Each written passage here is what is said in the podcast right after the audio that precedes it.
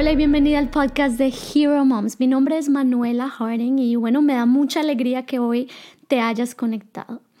Esta semana leí un pasaje que me impactó y seguiremos con la serie Todo te saldrá bien. Y mira esta promesa que hoy Dios tiene para tu vida. Dice, porque yo sé los pensamientos que tengo acerca de vosotros. Dice Jehová, pensamientos de paz y no de mal, para daros el fin que esperáis. Esta promesa está en Jeremías, el capítulo 29, el verso 11. Cuando leo este pasaje me doy cuenta de que nosotras como mujeres muchas veces limitamos a Dios en nuestra manera de pensar, de orar, de pedir las cosas, porque nuestros pensamientos se basan en la lógica, en las circunstancias, pero tiene que haber un clic interno, tiene que haber un cambio y es cómo lograr que todo lo que pensemos sea basado en las promesas de Dios. Y esa es la vida de fe. Dawson Trotman solía decir a sus discípulos, en vez de estar pidiendo maní, deberían estar pidiendo naciones. Wow, y esta frase me impactó porque habla de la realidad de muchos cristianos, muchos hijos o hijas de Dios que estamos pidiendo de una manera tan tímida en la oración. ¿Y a qué se debe nuestra timidez al pedirle a Dios? Creo que se basa en lo que pasa dentro de nuestra mente y sí se tienen que romper barreras y paredes que se han levantado y no nos deja ver más allá del presente. Al leer este pasaje también, em, esta semana despertaba en mí un deseo profundo en saber más de los pensamientos, los planes que ya están en el corazón de Dios para mi vida y meditaba en algo que vivió mi padre, em, un momento en su vida en que hubo un antes y un después. Él nos cuenta cómo al inicio de su ministerio llevaba varios años siendo pastor em, y no crecía más de 200 ovejitas y por lo general él era rogándole a la gente a que escuchara la palabra, que viniera a la iglesia y como que llegó una frustración y él dijo, Señor, ¿eso es el ministerio? ¿Será que toda mi vida tendré que rogarle a la gente, Señor? Yo sé que hay algo más que eso que estoy viviendo. Y esta circunstancia lo llevó a él a, buscar. Em, y esa búsqueda, él buscó un lugar lejos de la ciudad de Bogotá, él se fue a la playa, a la costa de Colombia. Y ahí, en ese tiempo de quietud, Dios le revela los pensamientos que había en su corazón de, para mi papá, para su ministerio. Dios ya lo sabe todo. Y en ese momento mi papá no sabía nada, no sabía, solo sabía los limitantes que había visto, pero sabía que había algo más.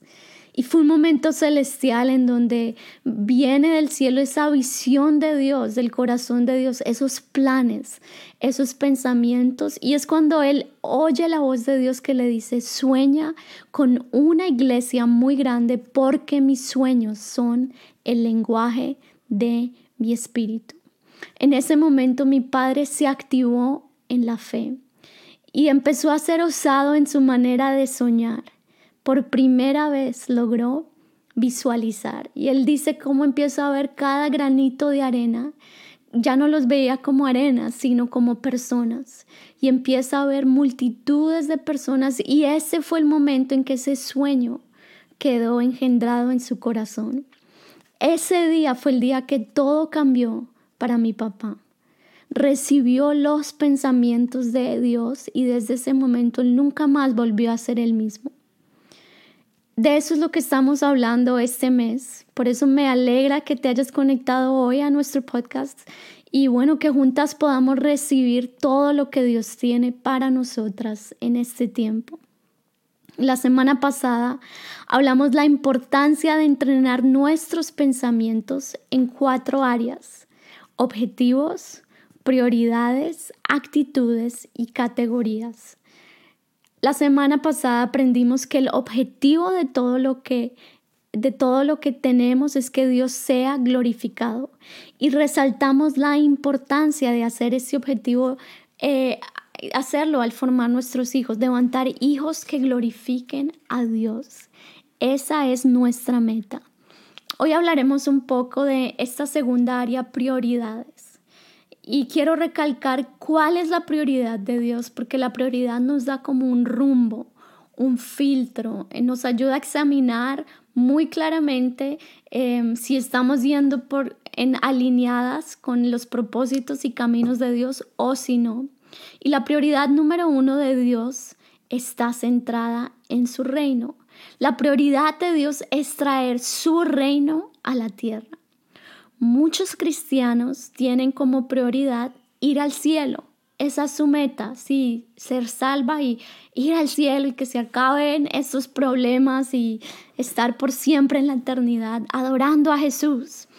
Y tristemente ese no debe ser nuestro enfoque como cristianos, porque el Señor Jesús fue tan claro en sus propósitos, en su visión para la tierra. Y el ejemplo claro lo vemos en Mateo 6, desde los versos 9 en adelante, Él nos enseña sus prioridades.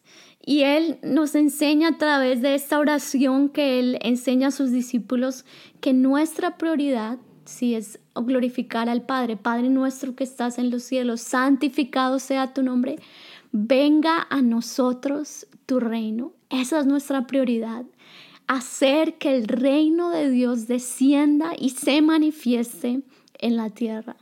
Ahora, cuando vemos las noticias, cuando vemos lo que está pasando, decimos, wow, hay mucho por hacer y cómo puedo ser parte del cambio, cómo podemos ser la sal de la tierra, la luz del mundo. Y nuestro enfoque debe ser este, que el reino de Dios se establezca acá en la tierra. Dice la palabra luego en Mateo 6:33, buscad primeramente el reino de Dios y su justicia y todas estas cosas les serán añadidas. Nuestro enfoque es buscar el reino de Dios pero no simplemente para ir al cielo, es parte del proceso, sí, pero lo que nos hace diferentes y lo que nos hace mujeres llenas de vida y de luz es lograr que el reino de Dios se establezca en la tierra. Ahora, en vez de hablar del mundo entero, porque a veces decimos la tierra, wow, es tan grande, ¿cómo empezar? Hablemos de tu propio corazón que empiece el reino de Dios a ser establecido primeramente en tu corazón. Eso es importante. Pero luego hablemos de tu familia, luego que Dios transforma tu vida, ya tú piensas diferente, tú hablas diferente, tu espíritu es diferente, tú en verdad vives el reino de Dios en tu día a día, entonces Dios te entrega una familia y nuestra meta es que nuestra casa, en nuestra casa se manifieste el reino de Dios. Alguna vez escuché una definición de la familia que me encantó y te la quiero compartir. Dice, la familia representa un pedazo del cielo en la tierra. Wow, cuando yo escuché esa definición, yo dije, es verdad. Qué linda definición y así me encanta porque creo que refleja lo que yo veo en mi propia familia, cuando los veo a todos, que por lo general empieza a llegar uno a uno eh, todas las mañanas, entonces primero llega Noah y se entra en la mañana ahí en, la cama con nosotros, luego llega eh, Nathan y también luego llega eh, Chloe se despierta, bueno, la trae, ya el hermano mayor la sabe sacar de la cuna y él sabe sacar de la cuna a Joy. Y cuando veo en, mi, en mi cuarto, en mi alcoba, todos mis hijos ahí, siento un pedazo del cielo en la tierra. Es un gozo que me llena y, y creo que eso es lo que es la familia.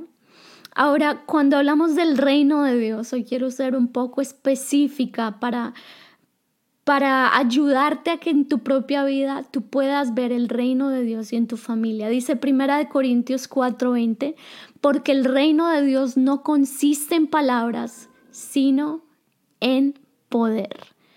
Wow. Romanos 14:17, porque el reino de Dios no es comida ni bebida, sino justicia, paz y gozo en el Espíritu Santo hablando de Primera de Corintios 4:20, creo que es muy claro que no podemos convertir el reino de Dios en charlas, en simplemente hablar, hablar a nuestros hijos, porque ahí podemos caer en la religiosidad. Y qué importante es este pasaje que nos muestra un mejor camino, es el poder, el poder de Dios. Y por eso la palabra de Dios no simplemente letras escritas, es poder. Y cuando tus hijos, tu esposo ven ese poder manifestado en tu vida porque tú cambias, porque tú eres una mujer de fe como fruto de una promesa, porque al leer tu, tu, Biblia tú cambias, tú eres transformada, ellos ven en ti ese poder de la palabra de Dios o de la oración, van a decir, wow, yo quiero aquello que mi mamá tiene. No son palabras solamente, y puedo testificar hoy que eso es lo que he visto en mi casa eh, y lo que vi durante mis años de infancia. Y creo que es lo que anhelo transmitir a mis hijos, porque yo vi un Dios real, yo vi una fe genuina y esto guardó siempre mi, nunca como que dudé de la fe, no, sino al contrario, a medida que pasaban los días, pasaban diferentes circunstancias, mi fe se afianzaba porque en verdad he visto el poder de Dios en muchas áreas em, en mi casa. Creo que es esto lo que nos hace diferentes y lo que hace que como mamás podamos establecer el reino de Dios en nuestra familia. Y ya que lo podamos hacer en nuestra familia, pues vamos a poder bendecir muchas otras familias que van a anhelar lo que tú tienes, lo que tu familia tiene. Pero también veo la necesidad y no solo la necesidad, sino sí como de levantar a mis hijos en ese mismo ambiente. Y algo que mis hijos han visto mucho en este tiempo que han estado cerca de sus abuelos es el poder de la oración. Por ejemplo, han visto en ocasiones cuando el abuelo les habla a las nubes y entonces deja de llover, o cuando él ora por personas y las personas se sanan, y, eso hace que cuando ellos les duele algo o están experimentando alguna aflicción, han encontrado el poder de la oración o le dicen al abuelo, abuelo, ora por mí, mira, me está doliendo mi cabeza, me pegué, ora por mí y creen en el poder de la oración. También vimos que el reino de Dios es un reino de justicia, paz y amor, perdón, y gozo en el Espíritu Santo. Qué importante es que todo lo que hagamos sea basado en la gracia y el favor del Espíritu Santo. Siempre me gusta decretar que entre más responsabilidades tengo o digamos, entre más hijos el Señor me da, Dios añade gracia sobre gracia. Y, he decretado y he creído eso. Mi capacidad de paciencia aumenta por cada hijo, mi capacidad de productividad también, mi capacidad de hacer muchas cosas a la vez, lo que hace muchas mamás, toda mamá, también aumenta. Pero lo que más anhelo es que siempre todo esto sea bajo la gracia de Dios. Y la palabra gracia nos habla de vestirnos con la gratitud o el agradecimiento. Por eso, qué importante es todos los días saturar tu mente con gratitud, tu, boca con gratitud a Dios. Gracias Señor por tu bondad. Darle gracias por tu esposo. Si eres casada, darle gracias a Dios por tus hijos, por la oportunidad de servirle. Su gracia hace toda la diferencia y por eso dice que el reino de Dios es en el Espíritu Santo. Ahora, tres cosas que reflejan el reino de Dios en nuestro hogar. Lo primero, la justicia. Todo lo que hacemos debe ser basado en la palabra de Dios, no en nuestras opiniones, no en las opiniones del mundo externo, sino en la palabra, no en nuestro ánimo o en nuestros gustos o preferencias. La justicia está establecida en la palabra de Dios. Segundo, la paz. La meta es que nuestro hogar refleje la paz de Dios y no un caos o un ambiente con pesadez espiritual. Y la paz está en el espíritu, está dentro de nosotros. Algo que le estoy enseñando a mi hijo mayor es no dejar que las pequeñas cosas roben el gozo que hay dentro de él. Si digamos se le perdió un Lego o se le dañó, llegó la hermanita y le dañó su obra de arte y estas cosas pueden hacer que, se levante en él esa frustración o, o que salga corriendo bravo. Bueno, estamos aprendiendo eso, no dejar que cosas pequeñas roben nuestro gozo. o nuestra paz. Y te motivo a que hagas lo mismo, no dejes que las cosas pequeñas, que se regó la leche, que los niños tropezaron con esto y se rompió, que mm, hoy no quieren compartir, son procesos de la maternidad y, creo que es parte de nuestro trabajo en la formación de nuestros hijos. Pero en medio de todo lo que hagamos, lo más importante es no perder la paz y la paz está en el espíritu.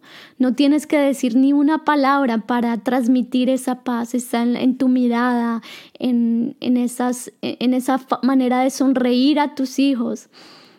Eh, no dejemos esos pequeños que roben la paz y lo último es el gozo. El gozo es esa marca también que nos hace mujeres y hará que nuestro hogar refleje el reino de Dios. Así que bueno, sonríe, siempre que puedas, sonríe. Em, haz de cada día una oportunidad, disfruta el proceso, si, si, hoy Dios te bendijo, disfruta esa bendición, si hoy pasaste por un momento difícil, disfrútalo también, disfrutemos cada área, cada etapa de la vida. Y, y bueno, recuerda, no estás sola, Dios está de tu parte y si Dios es por ti, ¿quién contra ti? Bueno, hasta la próxima, Dios te bendiga.